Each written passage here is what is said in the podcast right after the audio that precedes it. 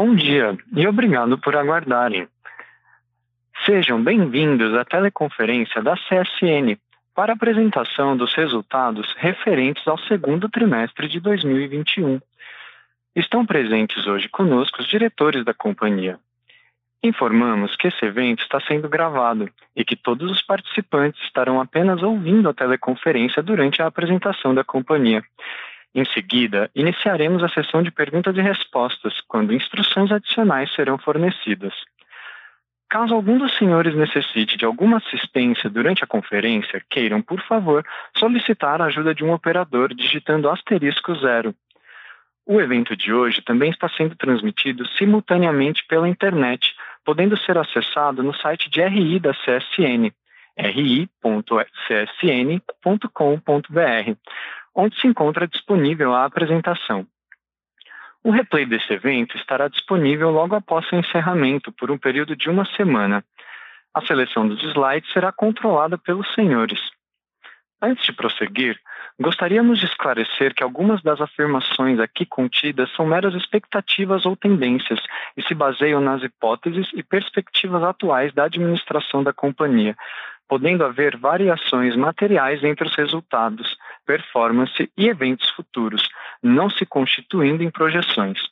Os resultados reais, desempenho e eventos podem diferir significativamente daqueles expressos ou implicados por essas afirmações, como resultado de diversos fatores, tais como condições gerais e econômicos do Brasil e outros países, níveis de taxa de juros e de câmbio, renegociações futuras ou pré-pagamento de obrigações ou créditos denominados em moeda estrangeira, medidas protecionistas nos Estados Unidos, Brasil e outros países, mudanças em leis e regulamentos e fatores competitivos gerais, em base global, regional ou nacional.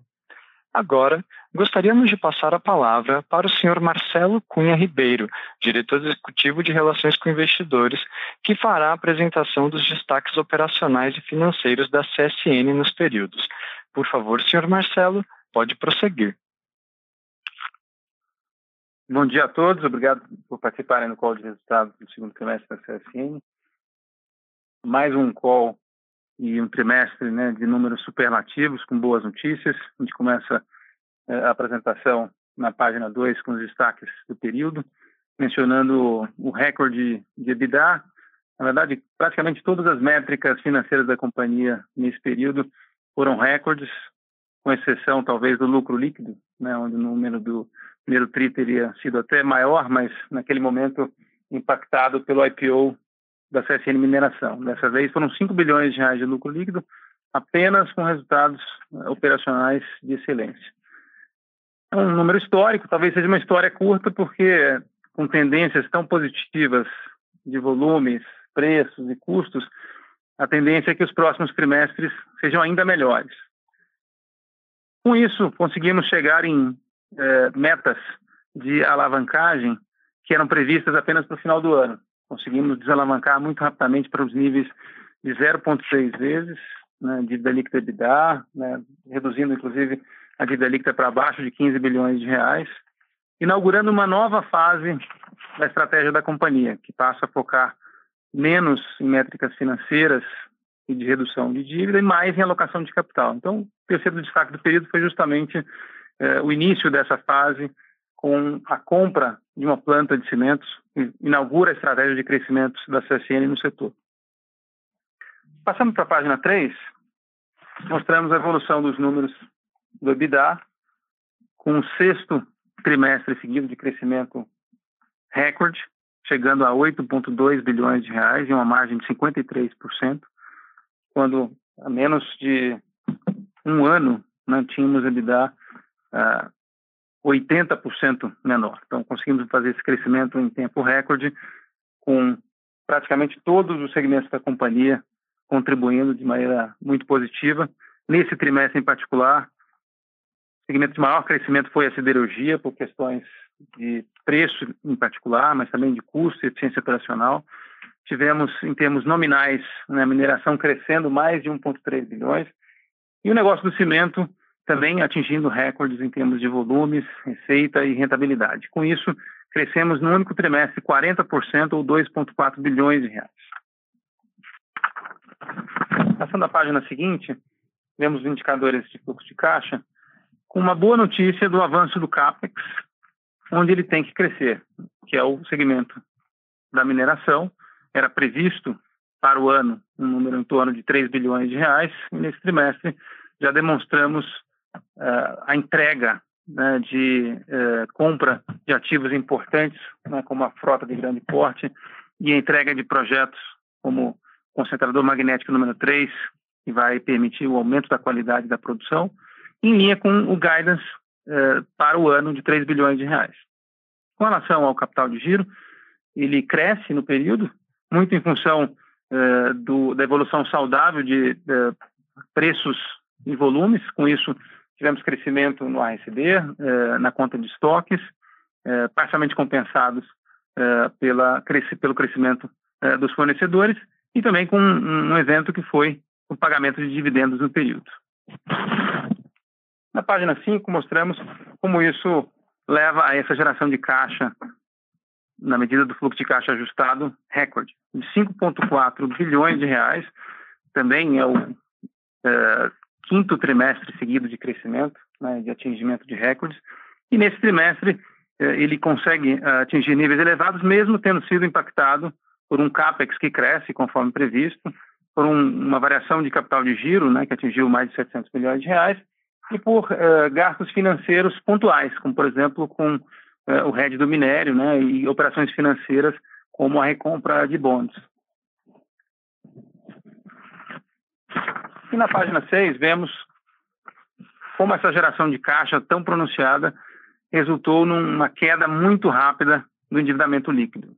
Nesse trimestre, fomos também suportados pela variação cambial, o dólar se desvalorizou, né, o real valorizando para o nível de R$ reais trouxe a dívida para baixo em 2,3 bilhões de reais, e a venda das ações de, da Uzi Minas. Vendemos 50% da nossa posição das, de ações preferenciais por 1,3 bilhões de reais. E isso ajudou a compensar, inclusive, o pagamento de dividendos de 900 milhões de reais. Com isso, a dívida líquida caiu num único trimestre 35%, chegando abaixo dos 15 bilhões que eram um alvo, e agora passa a ser um teto né, do nosso endividamento líquido. E, a alavancagem ficou em 0,6, também abaixo desse novo teto que nós temos de, de uma vez alavancagem. O tema ainda a se endereçar é o tema do endividamento bruto, que ficou em 35 bilhões de reais, nesse trimestre pontualmente impactado positivamente é, pela, pelo empréstimo com Anexe é, de 350 milhões de dólares para suportar o crescimento é, da mineração. Na página 7, vemos como a questão do endividamento bruto será endereçada no curtíssimo prazo.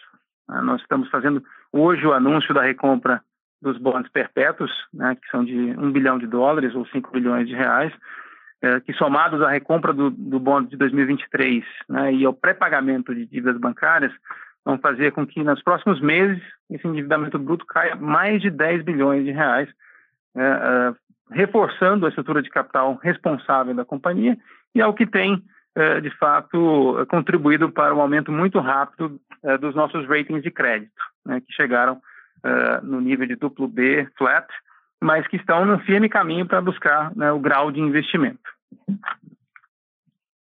Passo agora a falar sobre os indicadores operacionais de cada segmento. E na página 9 mostramos os indicadores da siderurgia, mostrando que em termos de volumes, né, vendemos tudo tudo que tínhamos, né, o, a demanda tanto em, mercado externo quanto em mercado doméstico continua muito forte, né, uma recuperação bastante inesperada e não localizada. Ela atinge todos os segmentos, desde é, o automotivo, mas principalmente construção civil, tudo relacionado né, à agroindústria, embalagens. Eu tenho certeza que o Martinez vai falar com bastante detalhe é, desse desempenho setor a setor. Mas o que realmente contribuiu nesse trimestre para efeito de rentabilidade foi a evolução de preço, acompanhando o mercado internacional né, e a evolução de custos. Nesse trimestre, 26% para cima, o que levou o EBITDA a 2,7 bilhões, uma margem de 33%. Em relação ao desempenho operacional, que vemos na página 10, a produção de placas nesse trimestre foi pontualmente impactada pelo reline de um dos conversores da acearia e uma antecipação de uma manutenção de 60 horas do alto forno 3. Com isso, tivemos uma produção de placas um pouco abaixo, eh, isso impacta né, a diluição de custos fixos e fez com que pontualmente nesse trimestre, junto com o aumento de preço de matéria-prima como carvão e minério, o custo subisse 25% em reais. Mas mais do que compensado né, pelo aumento de vendas e, do preço médio, uh, o EBITDA por tonelada chegou a R$ 2.107, um recorde histórico para a companhia.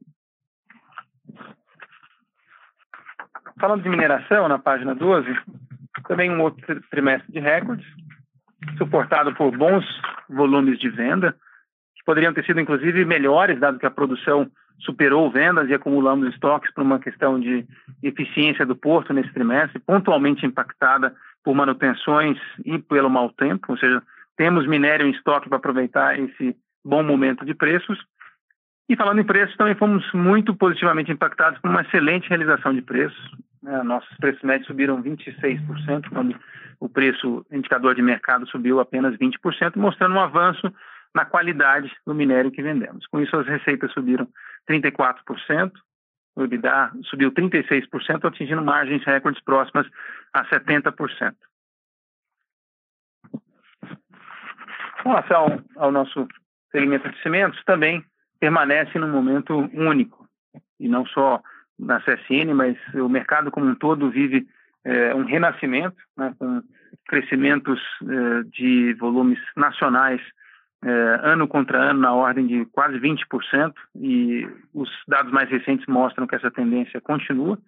E a CSN tem, com isso, alcançado praticamente a sua produção máxima. Né? Nós temos é, capacidade ao redor de 4,6, 4,7 milhões de toneladas e esperamos alcançar esses volumes nesses próximos trimestres. E aproveitando o bom momento de preços, né, as receitas têm alcançado níveis recordes, né, com é, bom desempenho operacional também e diluição de custo fixo, conseguimos margens recordes de 43%, chegando a esse EBITDA para o período de 147 milhões de reais. Com isso, é, encerramos os indicadores operacionais de cada setor e na página seguinte, na página 15, nós gostaríamos de fazer uma atualização das nossas prioridades estratégicas, ou seja, nos últimos três ou quatro anos, nós comunicamos eh, ao mercado muito em cima de prioridades de um turnaround operacional, que claramente foi alcançado, em cima de redução do endividamento, que também foi alcançado e estamos virando essa página. Portanto, vamos falar muito mais agora de, em primeiro lugar, uma alocação de capital eficiente e disciplinada, ou seja, a geração de caixa tem que ser bem empregada para gerar retornos para o acionista, mas de uma maneira conservadora, ou seja, vamos sempre manter alavancagem baixa, né, abaixo desse nível de uma vez de líquida e liquidez alta, que sempre foi uma característica eh, da CSN. Eh, em segundo lugar, o pilar é o pilar de inovação, né, onde a gente vai mostrar os progressos que temos feito através da CSN Nova. Em terceiro lugar, a agenda de sustentabilidade, diversidade e governança, né, o, o, novo uh, pilar de ESG, né, que tem ganhado tração dentro da companhia com uma velocidade uh, muito impressionante. Eu passo a dar uma atualização a cada uma delas, começando na página 16, é, pela demonstração do que queremos quando dizemos alocação de capital. Né? Alocação de capital vai significar crescimento com oportunidade, crescimento é, orgânico no caso da mineração, crescimento é, no caso de cimentos é, através de novas plantas e de consolidação do setor. Então aqui no caso da, da planta da Elizabeth, isso demonstra nossa capacidade de liderar esse processo de consolidação.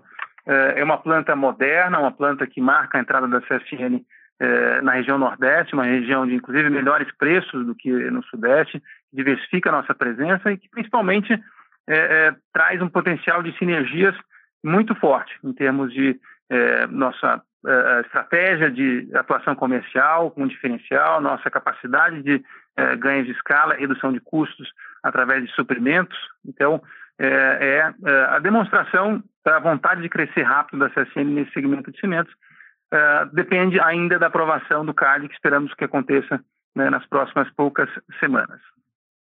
Com relação ao pilar da Inova, é, a atualização que temos para esse trimestre é, em primeiro lugar, né, da demonstração uh, do comprometimento da CSN com a inovação, aumentando os recursos à disposição uh, desse pilar, ou seja, a CSN Inova tinha é, comprometido um fundo de 30 milhões de reais, que passa agora a ter 100 milhões de reais, dado os bons resultados desses primeiros, é, dessas primeiras incursões que a gente tem feito é, em analisar startups que possam agregar valor para a CSN. E esse primeiro investimento é um investimento na 2D Materials, uma empresa de Singapura, é, que é uma das pioneiras no desenvolvimento do grafeno, um material com diversas aplicações, é, mas que tem muita sinergia com o nosso negócio de aço e cimento. Uma empresa que tem no seu conselho é, um prêmio Nobel, foi um dos responsáveis pelo desenvolvimento do grafeno. Então, é uma grande oportunidade da CSN de trazer esse conhecimento para dentro de casa né, e, e, aprender como é, melhorar os seus próprios produtos né, com, esse, com essa tecnologia, inclusive é, entrar em novos verticais. Finalmente, com relação ao pilar ESG, eu vou pedir para a nossa diretora de ESG, Helena Guerra, comentar é, quais são as atualizações do setor. É, bom dia a todos. É, inicialmente, é, a gente gostaria de comunicar a publicação do nosso relato integrado, ano base 2020. Né? Esse relato traz um pouco da, da história da CSN, é, que fez agora, completou seus 80 anos, então é o nosso primeiro relato integrado anual. Ele foi elaborado aí, segundo a metodologia GRI, traz aí o maior número de indicadores já reportados pela CSN e destaca aí os principais acontecimentos, os resultados do último ano na gestão dos aspectos financeiros, econômicos, ambientais, sociais, de governança, enfim, dos nossos cinco segmentos, né, mineração, cirurgia, cimentos, logística e energia. Esse relato foi certificado por uma empresa independente, foi elaborado segundo a Instrução Normativa da CVM número 14 de 2020 e então convido a todos a lerem o nosso relato, que já se encontra disponível aí nas nossas plataformas, no site da RI, no site da RI, do CCN no próprio site ST. É, ainda nesse trimestre, nós concluímos o nosso inventário de emissão de gases de estufa 2020. Esses dados estão todos publicados no, no Registro Público de Emissões, também auditados por terceira, terceira parte independente e elaborados segundo a metodologia da GHG, onde obtivemos aí pelo sétimo ano consecutivo nosso selo ouro. Também concluímos o reporte ao CDP, o Disclosure Inside Action, é, fornecendo aí dados sobre nossa performance ambiental em mudanças climáticas, água e também supply chain para os clientes que nos solicitaram. E essas informações também estão disponíveis para todos os investidores através dessa plataforma importante que é o CDP. Esse trimestre também marca o início do nosso treinamento dos nossos executivos e de, de, da equipe, né, de várias equipes na estrutura do TCFD, com a construção de uma matriz de riscos e oportunidades climáticas, né, onde a gente passa a mensurar e incorporar os impactos dessas mudanças climáticas nas nossas demonstrações financeiras. Houve aí a criação do grupo, do grupo Clima, que é um fórum composto por diversos executivos de várias áreas, que vai definir e supervisionar a implementação da, das iniciativas relacionadas ao nosso roadmap uh, de CSN para descarbonização. Uh, esse, vamos, estamos utilizando para isso uma ferramenta de inteligência artificial que cria lá uma, um cenário, uma curva marginal de abatimento, onde todos os projetos uh, em curso e, e, e, né, e, e pensados, vão, a gente consegue calcular o impacto dessas emissões, isso vai é, proporcionar que ao final desse ano a gente traga aí novas metas, metas ainda mais ambiciosas aqui já foram apresentadas com relação às emissões de CO2. E também ainda, complementarmente ao que o Marcelo falou, com relação à inovação, nós também assinamos a CSN, a CSN Mineração e a CSN Inova assinaram com a Itoshi Corporation uh, um MOU, uma agenda para trabalhar conjuntamente numa agenda de descarbonização, na transformação digital da CSN Mineração e também estudar e desenvolver novas tecnologias visando a produção de, de aço é, de baixo carbono, por exemplo, através da utilização de hidrogênio e outras tecnologias. Então, foi um trimestre muito importante e produtivo com relação ao tema de mudanças climáticas aqui na CSN. Passando para o lado de segurança, eu costumo dizer que não há bom resultado financeiro operacional se a gente não tiver um ótimo resultado na, na, nossa questão de segurança operacional. Acho que são mantra que a gente repete aqui toda divulgação de resultados e que guia os nossos esforços. A gente continua sendo o melhor ano da nossa história no que tange também a segurança operacional. Fechamos o semestre sem nenhuma fatalidade. No primeiro TRI, nós havíamos tido o menor nível histórico né, da nossa taxa de frequência, acidentes reportados com ou sem afastamento. Houve uma, um ligeiro aumento nesse segundo trimestre, mas a gente ainda acumula uma redução de, de, quase 9% quando comparado ao ano anterior, 2020, que já era o melhor ano do, do, dos últimos sete anos. E mesmo com esse ligeiro aumento na taxa de frequência, ah, houve uma significativa redução na taxa de gravidade desses acidentes, portanto, os acidentes aconteceram até um pouco maior, em maior número, mas a gravidade deles foi menor, então menos tempo de, eh, perdido né, e menos gravidade. Eh, fechamos aí com uma queda de 21% com relação ao primeiro trimestre, com relação à gravidade. Ah, com relação ao tema barragens, como todos sabem, somos independentes dos barragens e predisposição de rejeitos. Nesse primeiro trimestre, a gente eh, iniciou as obras do canal de cintura da barragem do Vigia, na CSN Mineração. Esse é o primeiro passo para a caracterização dessa barragem. Já está em contrato, contratamos, iniciamos a contratação da obra do, do, do, canal de cintura também da barragem B4, marcando também o início de, do processo de caracterização dessas, dessas duas barragens. Tivemos aí um, um ótimo indicador, nesse, fechamos esse trimestre semestre com 8% a menos na captação de água para por tonelada de aço bruto produzido, ou seja, uma produção maior, né, sem aumentar a, a utilização de água. Isso já é um indicador bastante importante, considerando que a nos últimos 20 anos, a usina Presidente Vargas reduziu em 70% o seu consumo de água para a produção de aço. No pilar social, também um avanço importante na nossa meta de dobrar o percentual de mulheres na companhia. Nós aumentamos é, mais de 11% a participação feminina na companhia. É, aderimos é, ao Mover, né? É um movimento pela equidade racial, uma importante iniciativa, que são 45 empresas de diferentes setores em prol da equidade racial, deve gerar aí 10 mil posições de liderança para negros e capacitar mais de 3 milhões de pessoas até 2030. Então, nós seguimos aí avançando de forma muito rápida nessa agenda ESG, com muitas ações de curso e colhendo a cada dia o resultado desses, desses esforços. Obrigado, Helena. Antes de entrar em perguntas e respostas, gostaria de passar a palavra para o nosso chairman, presidente Benjamin Steinbrück, para as suas considerações.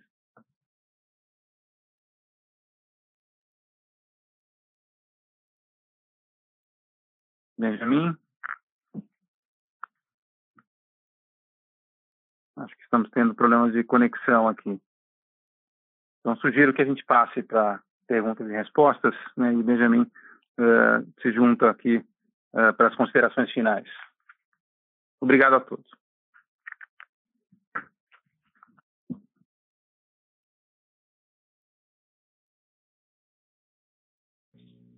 Obrigado. Senhoras e senhores, iniciaremos agora a sessão de perguntas e respostas para investidores e analistas. Caso haja alguma pergunta, por favor, digitem asterisco 1. Se a sua pergunta for respondida, você pode sair da fila digitando asterisco 2. Solicitamos a gentileza de tirarem o fone do gancho ao efetuarem a pergunta. Dessa forma, uma ótima qualidade de som será oferecida. A nossa primeira pergunta vem de Daniel Sasson, do Itaú. Por favor, Daniel, pode prosseguir. Olá, bom dia, obrigado pela, pela oportunidade. A minha primeira pergunta, talvez para o Martinez, uh, em relação à siderurgia, se você puder comentar um pouquinho sobre a expectativa de margem para frente, Martinez, partindo desses 33% do trimestre, né? Onde a gente pode chegar, de repente, quebrando que vocês veem de carrego de preço do segundo para o terceiro TRI e, e, por outro lado, evolução de custos né, de matéria-prima, tem subido bastante, te agradeço. E minha segunda pergunta, em relação, uh, acho que Marcelo, de repente, uh, se, uh, assim, com os níveis baixos de alavancagem, perspectivas ainda fortes de resultados, pelo que vocês comentaram, né, acho que a pergunta que surge naturalmente é sobre a alocação de capital. E, e, gostaria de saber se vocês veem mais oportunidade de liability management depois dos, dos perpétuos, né, que vocês vão resgatar em setembro.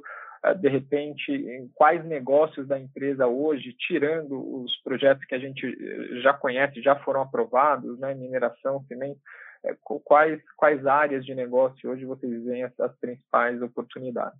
E se vocês me permitem, em relação a cimento, né, a gente viu um preço de um aumento de preço de 6% no TRI. Se vocês puderem comentar um pouquinho sobre a expectativa para o segundo semestre, né, se, se, é, se vocês acham que esses aumentos de preço de cimento podem se manter e se isso pode continuar ajudando os resultados desse, dessa unidade de negócio, eu agradeço. Muito obrigado.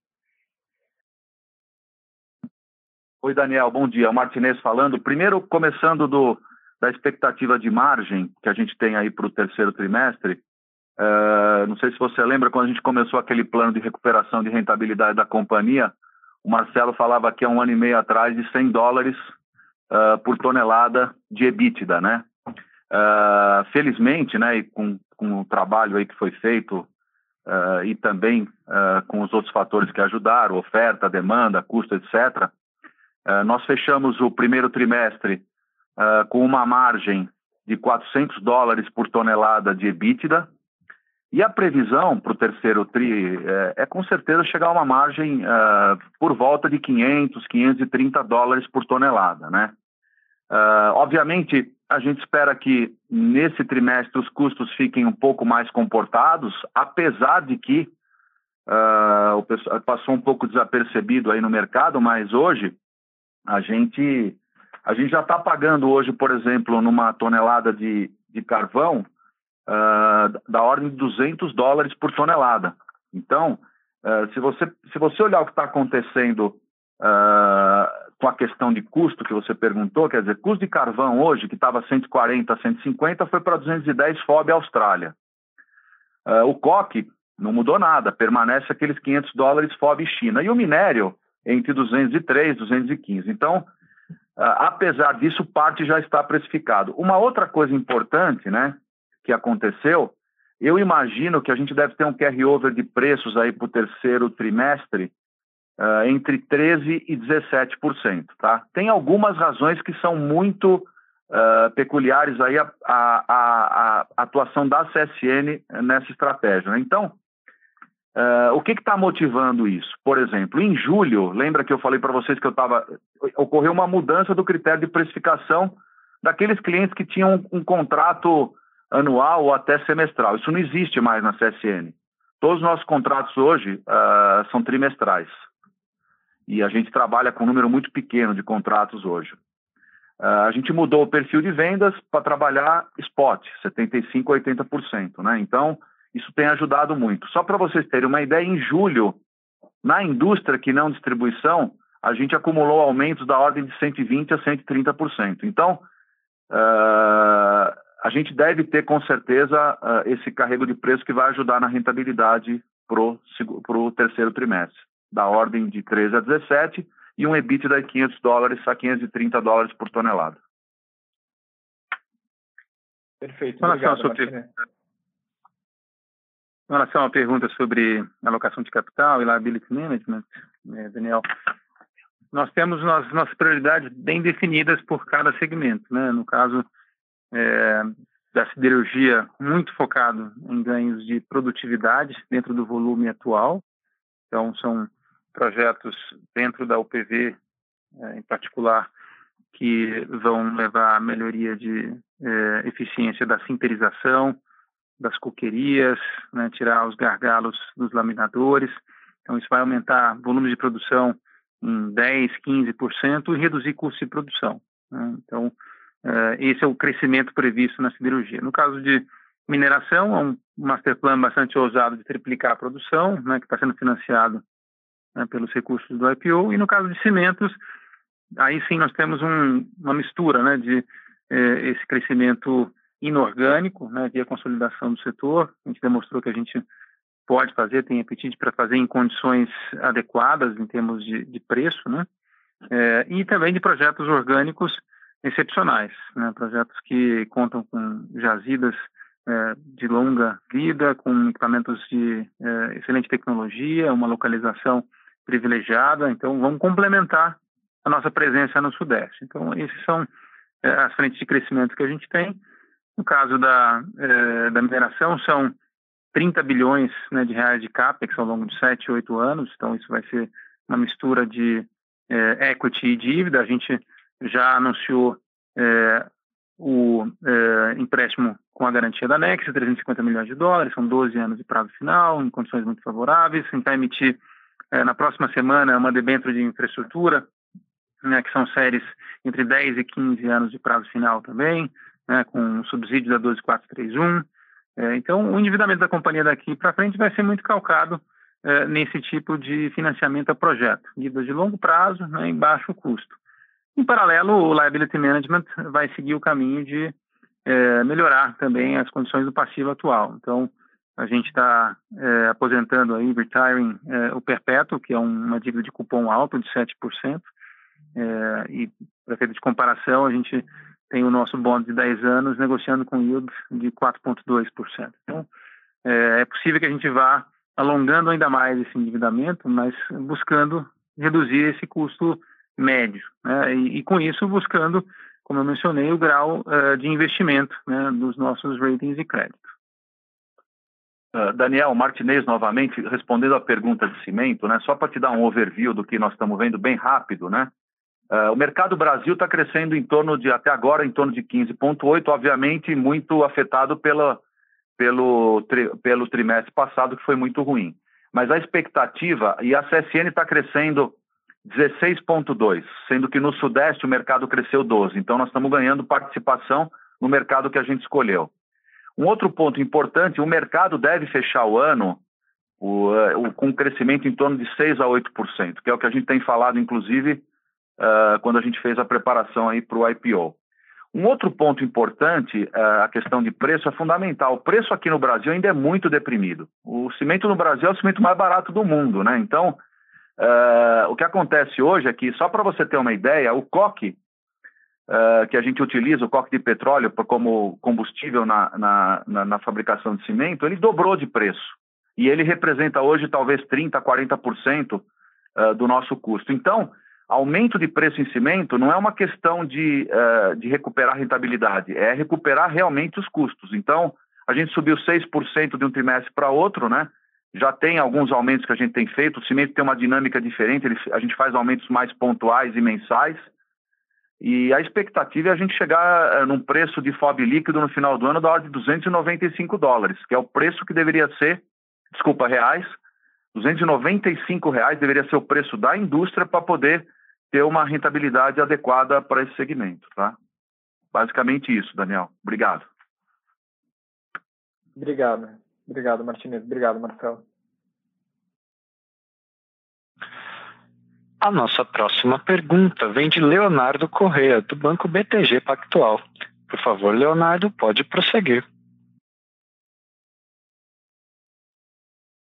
Oi, boa tarde a todos. É, primeira pergunta ainda no, no, tema do momento, que é a alocação de capital. É, queria explorar um pouco com vocês é, as, as avenidas. Né? Acho que a, a estratégia no, no cimento está muito clara, né, de crescimento via M&A, que já entregaram, estão é, olhando outras oportunidades, é, um possível IPO à frente, né? É, tem o crescimento todo na mineração, que também está muito bem definido, já está tá encaminhado e está em, tá em curso, né? É, eu queria só explorar se tem novos negócios que vocês estão analisando né, e que agora poderiam considerar né, uma alocação de capital um pouco mais agressiva é, ou se a ideia seria focar mesmo nesses segmentos core da CSN é, que você já tem presença e, e podem eventualmente crescer. É, queria entender só qual, é, qual é o caminho que vocês preferem percorrer nesse momento. É, e ainda nesse ponto, né, na alocação de capital, é, o tema da recompra. Né? A gente vê a CSN, né, CSN A3, negociando perto de EBITDA né, nas contas aí de consenso, é, papel, papel que de fato está muito deprimido, né, versus o histórico, né, níveis históricos de, de valuation. Então, queria ver nesse nesse ambiente como vocês enxergam uma possível recompra. Indo para a segunda pergunta, é, para o Martinez, né, Martinez, você, já falou um pouco sobre o mercado é, e sobre esse carry-over. Né? mas ao mesmo tempo a gente percebe que assim a gente está num certo crossroads no Brasil com relação a preço. Né? É claro que o, que o cenário ainda é muito positivo e os, os aumentos recentes foram muito fortes, né? mas quando a gente olha é, o news flow recente do, distribu do distribuidor, né, de alguns pequenos ajustes, né, descontos, quando a gente olha alguma pressão do governo né, numa possível redução né, pequena né, na tarifa de importação e, e, a gente ouve esse, esse barulho todo de um, um, acordo informal de preços que na sequência foi é, negado. É, parece que, né, olhando os prêmios, a gente já vê os prêmios um pouco mais cheios, né, entre 15% e 20%. Dizer, parece que o negócio está, de certa forma, perdendo um pouco do momento de alta. Uh, os clientes estão tendo alguma dificuldade em alguns, em alguns casos, né, isolados de repasse. Então, queria te, te ouvir um pouco mais nessa, nessa ambiência aí de preço Brasil e, e como você está enxergando esse momento que, que trouxe alguns elementos novos aí para a discussão. Obrigado. Bom, Léo, sobre a alocação de capital, é, nós temos cinco segmentos, né? não só mineração, é, siderurgia, cimentos, mas também energia e infraestrutura. Então, isso dá um espectro amplo aí de busca de oportunidades que está sendo acelerado agora dentro da companhia, inclusive com reforço do time, né, dedicação é, em termos de executivos sêniores, com bons resultados. Né? A gente tem, de fato, né, um pipeline bem interessante, mas dentro desses segmentos, tá? Dentro desses segmentos, é, a gente não vê necessidade de diversificar para além desses segmentos. É, o que existe é uma discussão interessante que sempre esteve presente dentro do CSN de diversificação geográfica, né? Então, é, dadas as é, crises recentes, né, globais e nacionais, né, é muito interessante essa presença né, em economias desconectadas né, para efeitos de mitigação de risco e exposição a diferentes mercados. Então, a CCN tem presença já no exterior, mas ela pode aumentar. Então, essa é uma, é uma questão que eu tenho certeza que o Benjamin vai endereçar nas considerações finais dele. Com relação à compra, nós sim concordamos que é, é, um uso bem interessante do nosso caixa. Né? A gente já tem um programa anunciado, um programa de curto prazo para mostrar que a gente de fato vai é, executá-lo, né? Então, é, nos próximos, é, nas próximas semanas e meses, né, a gente vai ter, é, sim, uma parte do nosso caixa tendo esse uso. É, com relação a, a, preço, então passo aqui para o Martinez para endereçar a sua pergunta.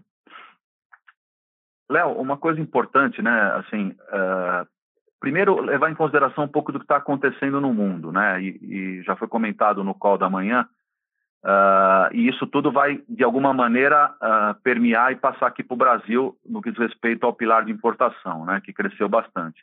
Então, você tem, por exemplo, a China tem um controle, hoje ele vai fazer, já está decidido que vai ter um controle muito forte de produção no segundo semestre. Então, a gente tem recebido notícias de várias usinas que vão trabalhar com patamares muito menores. Né? Então, uh, isso para o lado do aço é algo muito positivo, porque com certeza uh, significa que os preços devem subir na China uh, dos atuais preços de BQ da ordem de 930 a 940 dólares, né?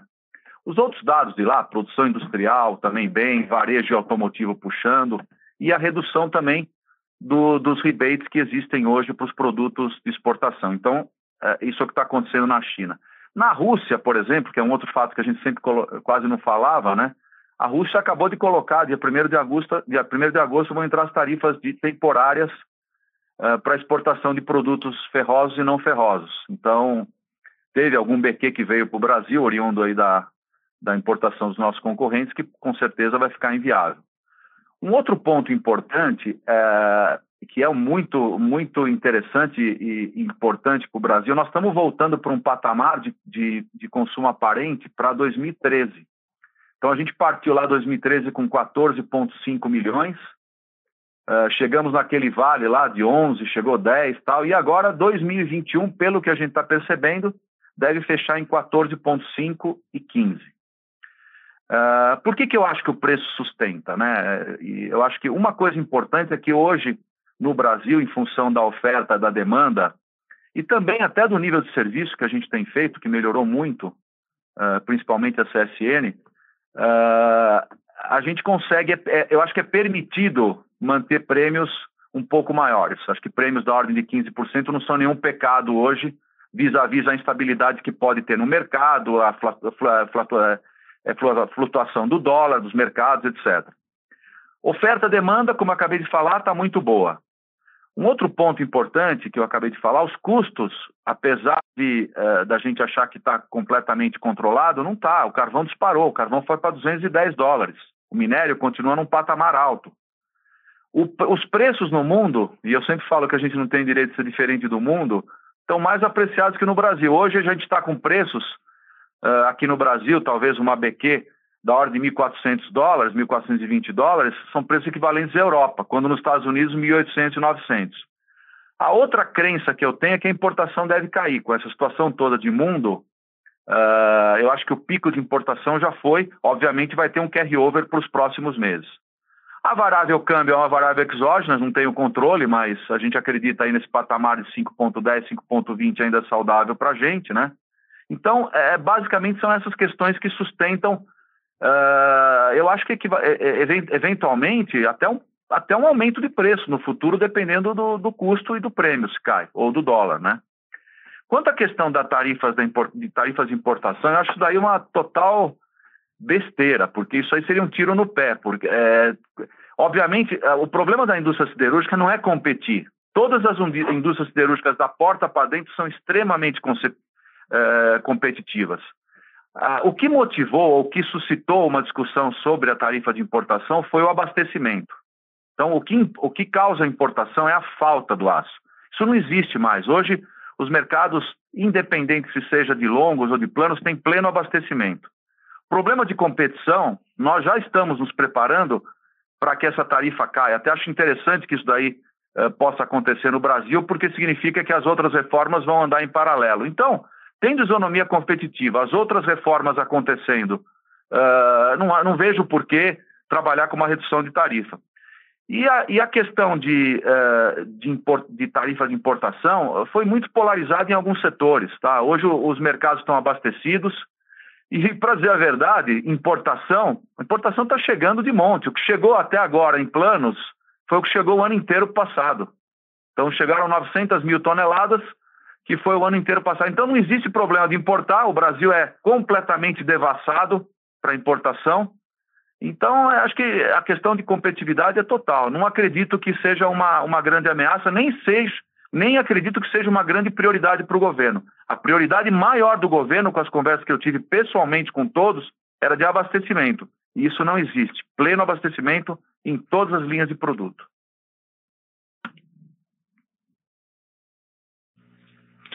A nossa próxima pergunta vem de Caio Ribeiro, com Credit Suisse. Por favor, Caio, pode prosseguir. Bom dia a todos. É, minha primeira pergunta seria em relação à política de dividendo. Né? Vocês hoje têm uma política de 25% do lucro líquido, mas é, com a desalavancagem já concluída e com esse potencial da reforma tributária né, trazer uma taxação de dividendos, é, queria ver como é que vocês enxergam né, o potencial de, de, anunciar dividendos extraordinários esse ano, ou até uma revisão dessa política né, para um payout mais alto é, e talvez atrelado né, a uma geração de caixa. É, e aí, em segundo lugar, né, só para explorar um pouco mais os temas na cirurgia, né, se vocês poderiam comentar um pouco sobre como é que tem evoluído né, o prazo de entregas né, dos produtos de vocês é, ao longo dos, dos últimos meses e, e, como que isso se compara né, com os prazos que vocês tinham no primeiro tri, segundo semestre do ano passado. É, como é que vocês estão vendo os níveis de estoque de aço, né, e também se vocês puderem falar um pouco sobre esse mix é, de vendas no mercado interno e mercado externo, que, enfim, é, vocês estavam focando muito mais no mercado interno, se tem alguma coisa mudando nesse sentido aí é, ao longo dos últimos meses? Obrigado. Tá, obrigado pela pergunta. Em lugar sobre dividendos, claro que a gente está atento né, às consequências de eventuais reformas. Né? Isso vai guiar novos comportamentos. Né? Mas, até agora, com relação ao grupo CSN, né, no que se depurou dessa reforma, não haveria nenhum prejuízo é, intragrupo. Né? Claro que, do ponto de vista do acionista, claro, é, dividendos pós é, impostos de retenção né, seriam é, menos eficientes. Então, isso poderia, sim, né, ser o gatilho de decisões até o final do ano. Agora, de uma maneira mais estrutural, é, essa nova fase né, de é, liquidez e alocação de capital, né, ela é muito recente, né? Então a gente está aqui com esse é, radar ligado para oportunidades, né? As oportunidades estão aparecendo porque é um, é um momento de recuperações um pouco desincronizadas, alguns setores muito bem, outros setores não tão bem, então nesses momentos surgem realmente oportunidades. Então é um pouco prematuro a gente falar em aumento de dividendos quando podem surgir oportunidades interessantes e a gente tem né, um limitador muito claro que é atingir o grau de investimento do ponto de vista dos nossos ratings de crédito, né, a, alavancagem baixa, né? Então a gente vai priorizar isso antes de né, aumentar a distribuição de dividendos. Mas o acionista realmente está é, com outro nível de distribuição. Né? No ano passado inteiro nós distribuímos 900 milhões de reais. Agora, só com relação ao primeiro semestre, dividendos intermediários, o dobro. Né? Então, realmente, os dividendos vão vir né, com essa melhora de resultados é, e a gente vai estudar, então, impactos da reforma. Mas, é, por enquanto, as políticas tanto da CSN quanto da CSN Mineração estão mantidas. Caio, é, é Martinez, bom dia. É uma coisa importante, né, que eu gosto de, de falar, como o Benjamin gosta de falar, que o terceiro tri está dado já, porque você falou de prazo de entrega, né, os prazos de entrega estão, os prazos de entrega de produtos estão absolutamente é, controlados, às vezes tem um pequeno atraso, uma, mas alguma antecipação também, então eles são compensados, né? Um outro ponto importante, eu tenho uma carteira de pedidos da ordem de 900 mil toneladas, então isso me garante uh, o terceiro trimestre cheio, né? Uh, junto com o carry-over de preços de 13 a 17, você pode esperar que o nosso resultado no terceiro TRI vai ser melhor que o segundo TRI, com certeza, em tudo. Questão de nível de estoque, também importantíssima a sua pergunta aí. Você vê a distribuição, que era um setor que a gente falava muito de. Fala ainda, né? Que tem que ter no mínimo três, três e meio meses de estoque. O estoque passou de 2,3 para 2,6, quer dizer, não teve uma recuperação. E aí também acho que tem uma questão do próprio empresário do setor, ele está mais uh, comedido na questão de aumento de estoques. O mundo está muito, está uh, flutuando muito, está muito nervoso, muito frágil em termos de, de mudanças, né? Então, ele está pre, tá pre, pretendendo manter o estoque 2,6. Eu acho até que tem uma possibilidade da distribuição uh, recuperar um pouco de estoque até, porque os distribuidores nunca ganharam tanto dinheiro na vida, né? Então, é, é na história do aço no mundo, do, no mundo aqui do Brasil. Então, e as cadeias uh, ajusantes de todos os setores, aí sim eu acho que tem uma recuperação saudável para níveis de estoques que permita que os clientes não percam venda. Então, a exemplo, uh, a indústria automotiva, a gente achava que ia voltar para patamares de 35, 40 dias de estoque nas concessionárias. Hoje continua com passou de 12 para 15. Então, ainda apesar do crescimento um pouco menor, que a Anfávia apontou de, de 15 para 13, sendo que na produção vai ser 20, o estoque também não subiu. Então, é algo extremamente positivo. Quanto ao mix, é, cautela e de, e canja de galinha não faz mal a ninguém. Então, o que, que a gente está fazendo é, importante também? A cota de, é, de exportação para Estados Unidos, no nível de preço que tem hoje, full. Nós vamos fechar o ano com 250 a 300 mil toneladas para os Estados Unidos de produtos revestidos, com margem melhor que no Brasil integrada. Segundo ponto, o abastecimento de BQ, que é um produto relativamente bem ofertado no Brasil, nós, nós estamos dando uma esvaziada, uh, mandando suprimento total para Portugal. Então, Portugal consome 400 mil, 450 mil toneladas por ano. Daqui para frente, eu mando todo mês para ele o que ele precisar. E a outra coisa também forte, estamos acelerando muito a exportação de folha metálica. Então eu tenho, vamos dizer assim, um, um outlet ou um, ou, ou, um way out para uh, talvez um, uma acomodação em função do nível de abastecimento pleno do mercado interno. Então eu estou muito tranquilo no terceiro TRI, porque nós temos volumes fechados, preços realizados e esperar o resultado de EBITDA, que com certeza vai ser da ordem de 500 a 530 dólares por tonelada.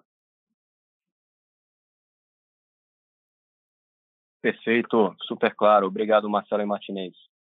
Obrigado.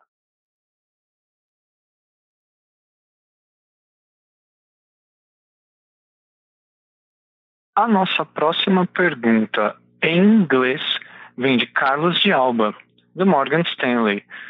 Por favor, senhor Carlos, pode prosseguir. Great, thank you very much. Um, so A couple of questions. Uh, first one is uh, obviously extraordinary results uh, expected for, the third quarter in terms of EBITDA per ton in the steel business. But looking here at, my historical numbers, going back to 2003, you know, the highest annual EBITDA per ton was in 2008 at 151. Uh, this is a cyclical industry, so how do you see the sustainability of the current uh, or the expected third quarter EBITDA per ton margin, and and what do you expect would be a, more recurrent, sustainable long-term margin? And then, uh, if I may ask on capital allocation, uh, now that the, IPO of the cement business is is postponed or, canceled, would the company still pursue an acquisition on that sector and, and maybe finance it uh, differently with debt uh, and cash cash on hand?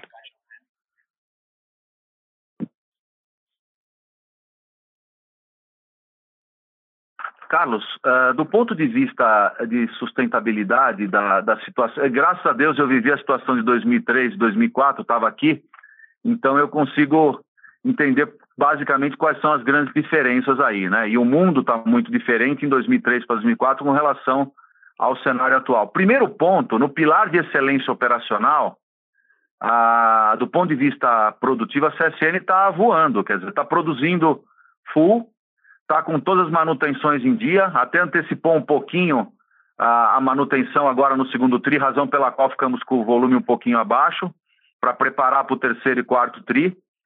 Uh, obviamente, o único cuidado um pouquinho mais forte aí com a questão do carvão, que subiu bastante, que com certeza tem impacto no custo. O minério continua em patamar alto, então uh, isso sustenta, obviamente, o nível de preços.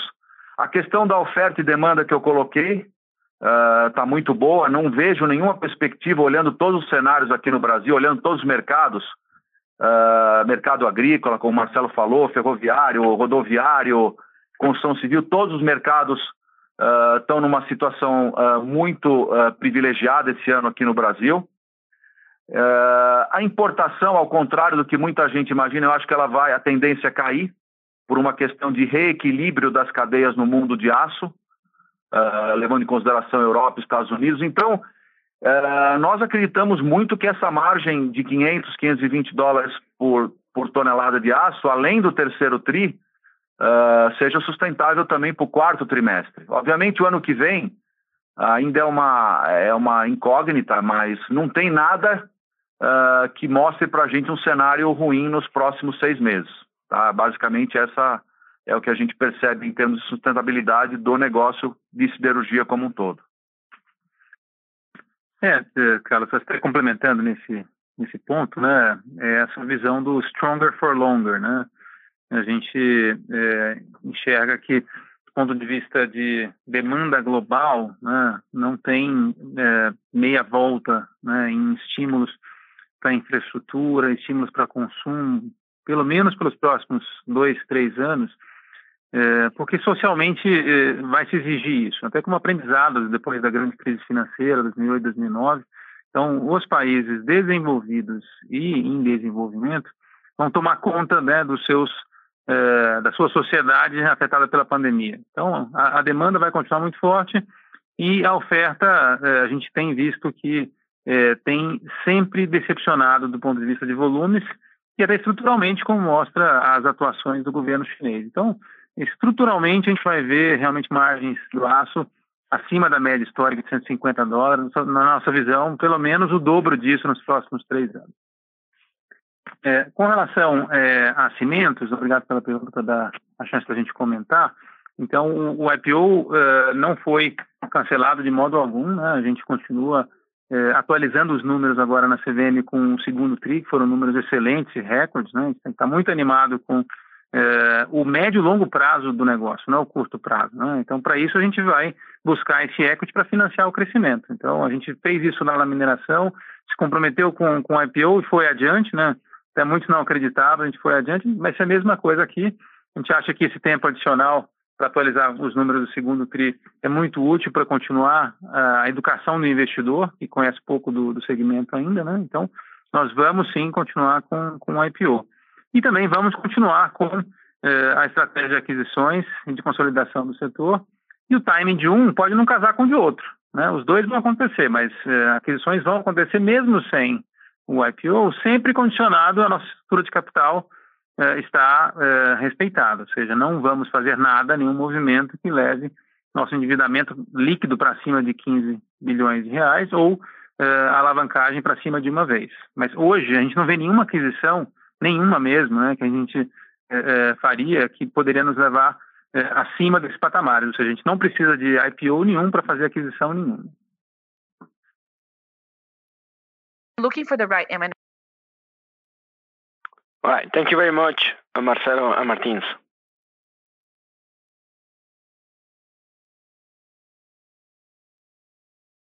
A nossa próxima pergunta vem de Tiago Lofiego, do Bradesco BBI. Por favor, Tiago, pode prosseguir. Bom dia, pessoal. Ah, duas perguntas aqui. Martinez, voltando um pouco para a discussão de preço, mas focando um pouco na, nas, nas montadoras e indústria, vocês devem rever aí a frequência do, do, dos contratos com as montadoras. É, né, você já comentou um pouco sobre isso.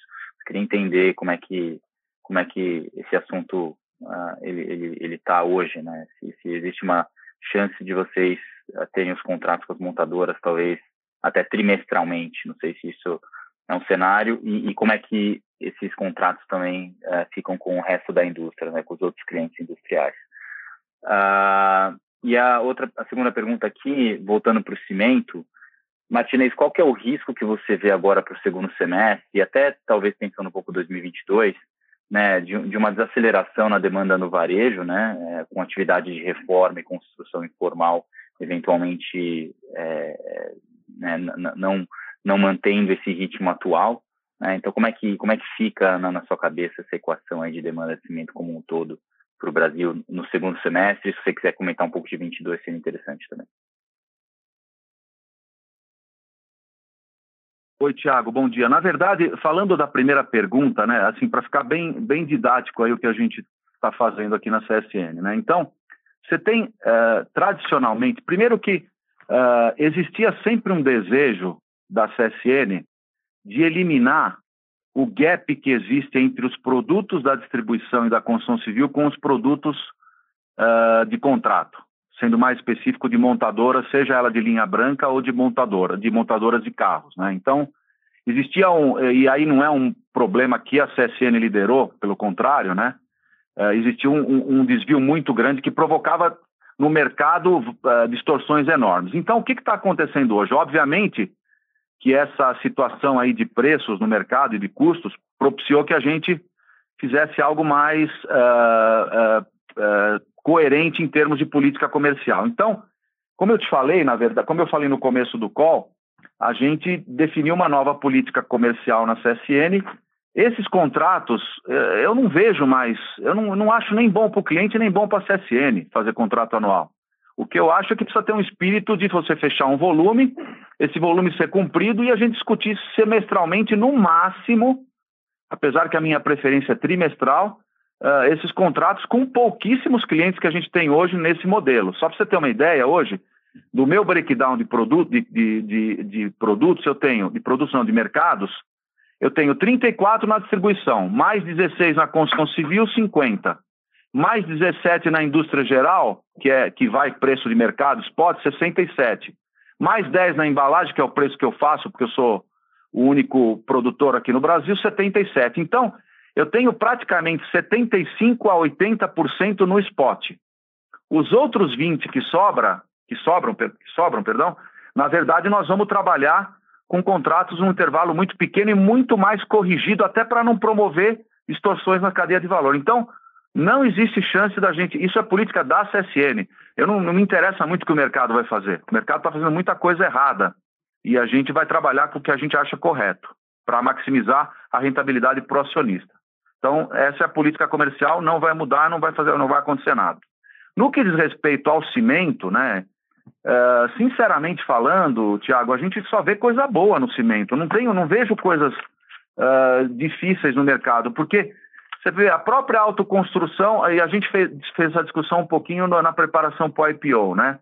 O mercado já cresceu acumulado 16%. As previsões uh, ah, para o segundo semestre, desculpa, no ano, considerando o segundo semestre em comparação ao ano passado, de 6% a 8%. Também são muito uh, promissoras. A questão da autoconstrução ainda continua. As lojas de material de construção estão abertas.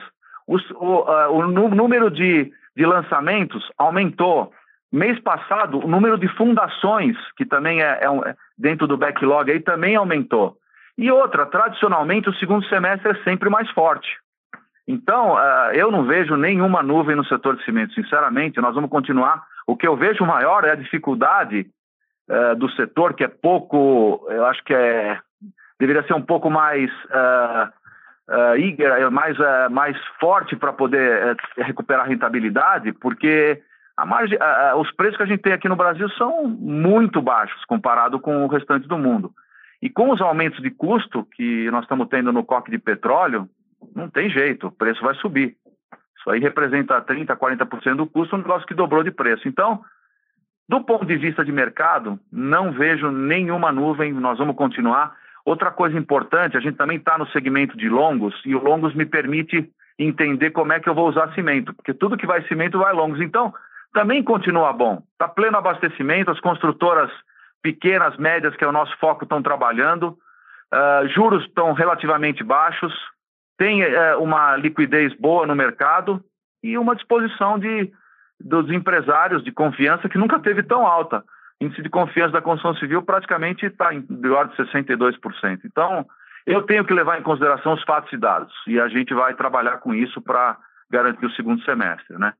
O outro ponto importante também, né, que eu acho que é, é importante ressaltar, uh, e aí eu acho que o Edivaldo também pode complementar, essa aquisição da Elizabeth para a gente, né, e ela vai propiciar para a gente uma entrada muito forte no mercado que era praticamente desconhecido da CSN, né, e estratégica. Então, uh, também vai, vai promover que a gente consiga a, a, ter uma integração maior dos mercados, dos clientes, etc. Né?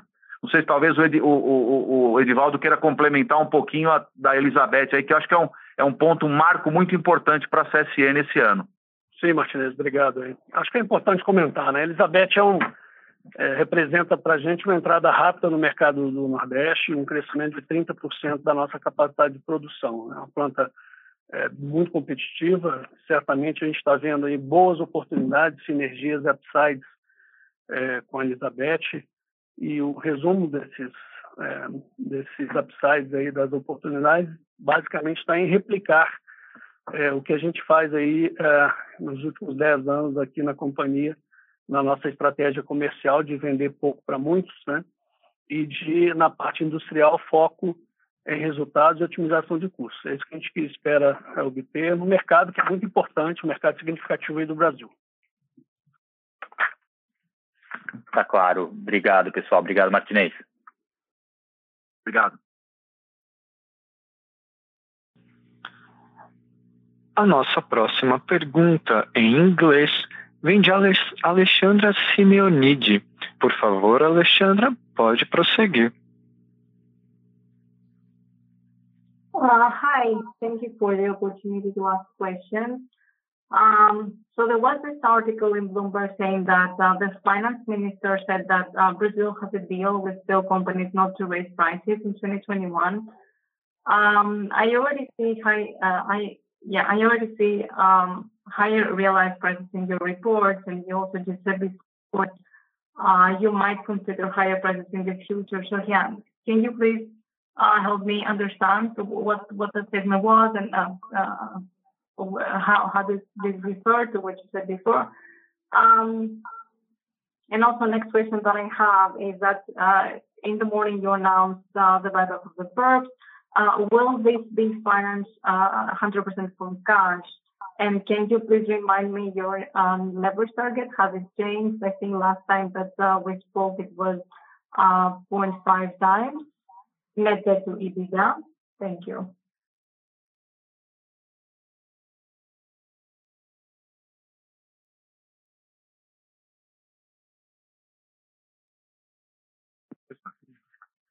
É, com relação a, a, ao controle de preços que o, o governo supostamente está colocando, eu volto a repetir que, uh, primeiro, né, uh, o Brasil tem uma condição hoje de pleno abastecimento de aço.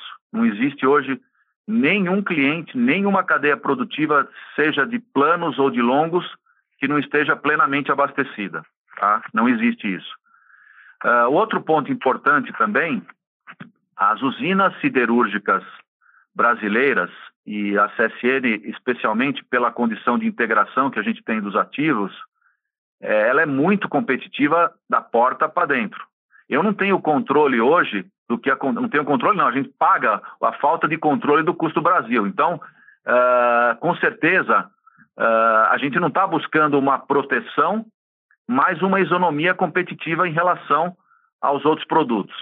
O terceiro ponto importante, o Brasil está completamente aberto para importação. Volto a falar que em planos, no primeiro semestre, a importação de planos foi equivalente à importação do ano todo, ano passado. Então, não existe possibilidade de falta de aço. Então, a tendência é que o governo, caso venha a fazer alguma coisa, ele vai fazer aquele 12, eh, desculpa, 10% de 12, o que daria 1,2.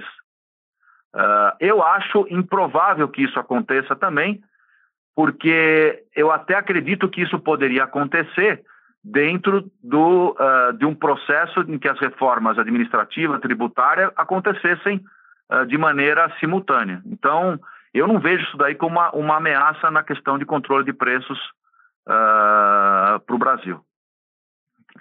Com relação à recompra do perpétuo, nós vamos fazer todo ele com o nosso caixa próprio. Então, não precisamos de novas emissões para recomprar um milhão de dólares no perpétuo. Isso não significa que ao longo do tempo nós não possamos é, usar boas oportunidades de mercado para continuar alongando a dívida através de liability management. Mas com relação a esse horizonte aí até a recompra do perpétuo, vamos usar o caixa próprio.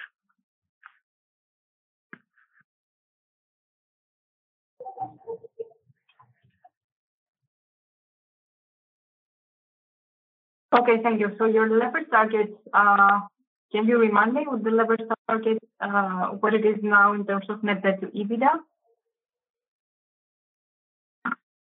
A meta, na verdade, é um, um teto, mais do que uma meta, é de uma vez dívida líquida EBITDA. Então, hoje nós estamos em ponto seis vezes, mas até o final do ano estaremos consideravelmente uh, abaixo disso.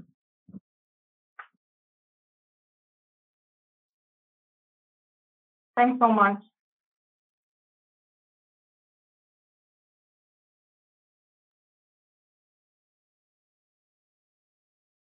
Obrigado, senhoras e senhores.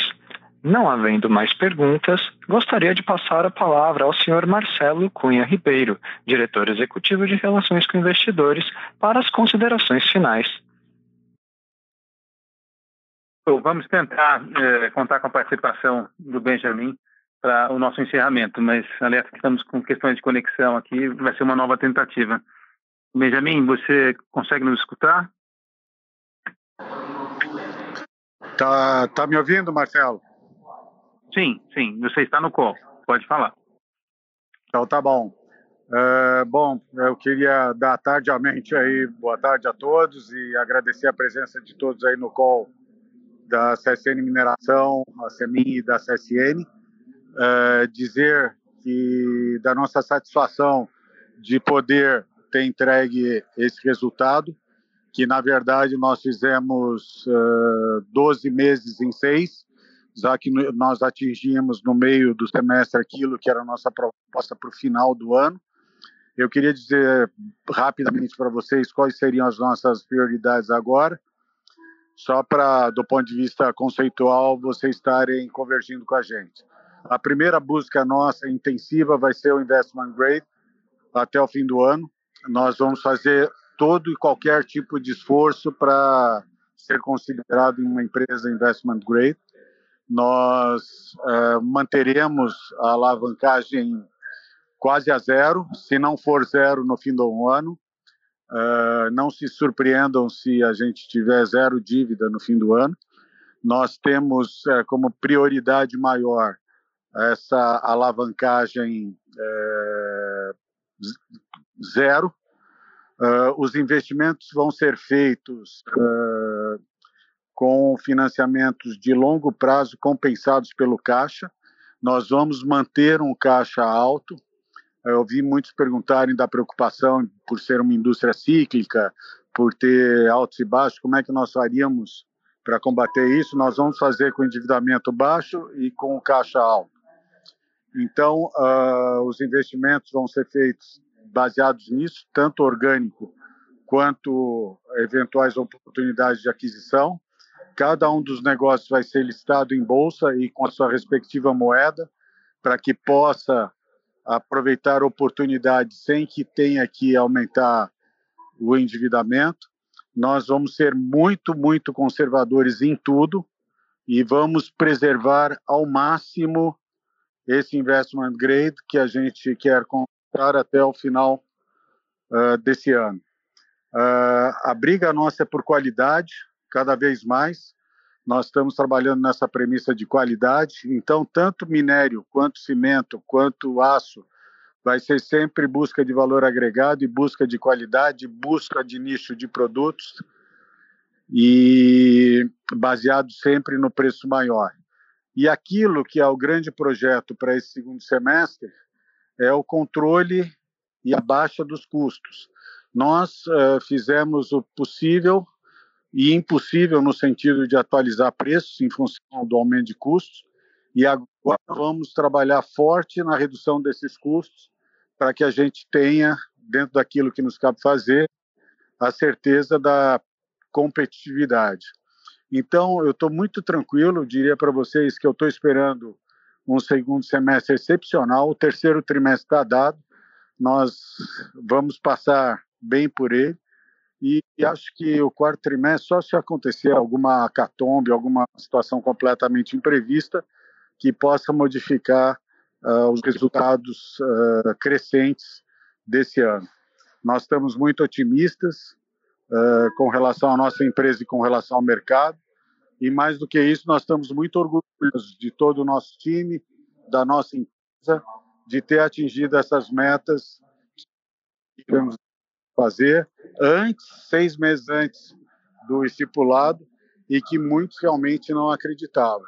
Então, nós temos agora uma nova companhia, completamente diferente do que era no passado. O que temos de igual são os bons ativos, mas a partir disso, nós vamos trabalhar agora de forma completamente oposta, ou seja, nós temos que administrar agora são os excessos e não a falta. E isso também vai ser feito de forma cirúrgica, com dedicação máxima, mas sempre olhando para o investment grade, sempre olhando para dívida zero, sempre olhando para liquidez, liquidez alta, endividamento baixo, e dentro disso são as premissas que nós vamos orientar para o futuro próximo. Eu queria agradecer a todos, queria cumprimentar todos da nossa empresa que trabalharam duro, muito mais do que a maioria imagina, dos nossos analistas, uh, em função do resultado que foi obtido. E queria agradecer ao esforço de todos, porque realmente uh, nós fizemos um trabalho excepcional e gostaria de cumprimentar cada um dos nossos colaboradores, nossos funcionários, porque essa batalha vencida foi com muito sofrimento, muita dedicação, muito trabalho e o resultado é, é muito bom a gente estar tá aqui comunicando o mercado desse resultado que nós tivemos no primeiro semestre e que nós estamos almejando para o ano. Obrigado a todos por terem participado da conferência, estamos à disposição sempre e um abraço aí a todos. Obrigado aí, Marcelo. Obrigado, Benjamin. Acho que ficou bastante claro. E com isso, agradecemos a todos os investidores que participaram e ficamos à disposição. Obrigado. Obrigado. A teleconferência de resultados da CSN está encerrada. Podem desconectar as suas linhas e tenham um bom dia.